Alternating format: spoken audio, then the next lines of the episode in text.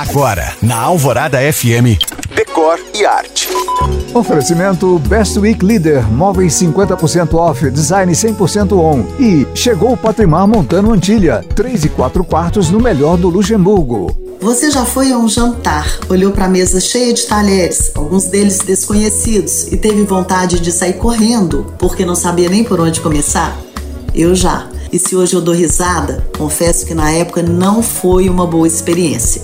Mas para que você não passe por isso, eu criei a série Mesa Posta, que você encontra completa no site da rádio. E hoje eu te conto quais são os talheres dessa mesa. Olha só, de acordo com o que será servido, a mesa pode ser posta de várias maneiras: a moda francesa, a moda italiana e outras. E é essa maneira que ditará as refeições de vários pratos que diferem nos detalhes entre uma e outra. Mas simplificadamente, existem dois tipos de talheres que servem a todas: os talheres dos pratos principais e os talheres de sobremesa. Os principais, como o nome diz, são usados nos pratos principais que podem incluir sopas, entradas, saladas, peixes e carnes. E cada um desses alimentos tem o seu tipo de talher e prato. Para sopa, por exemplo, a colher de sopa e um prato fundo.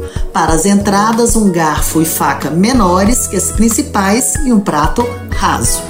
Para os peixes, a faca já é específica, de formato diferente da faca que estamos acostumados no dia a dia. E para a sobremesa, os talheres dependerão do que será servido, mas em geral não fogem do trio colher, garfo e faca que conhecemos. Sexta que vem eu te explico a posição desses talheres, para você não passar vergonha como eu. Mas lembrando que você pode ouvir tudo sobre mesa posta no site da rádio. Te espero também no Instagram em u.cam.find. Eu sou Janina Esther para o Decore e Arte.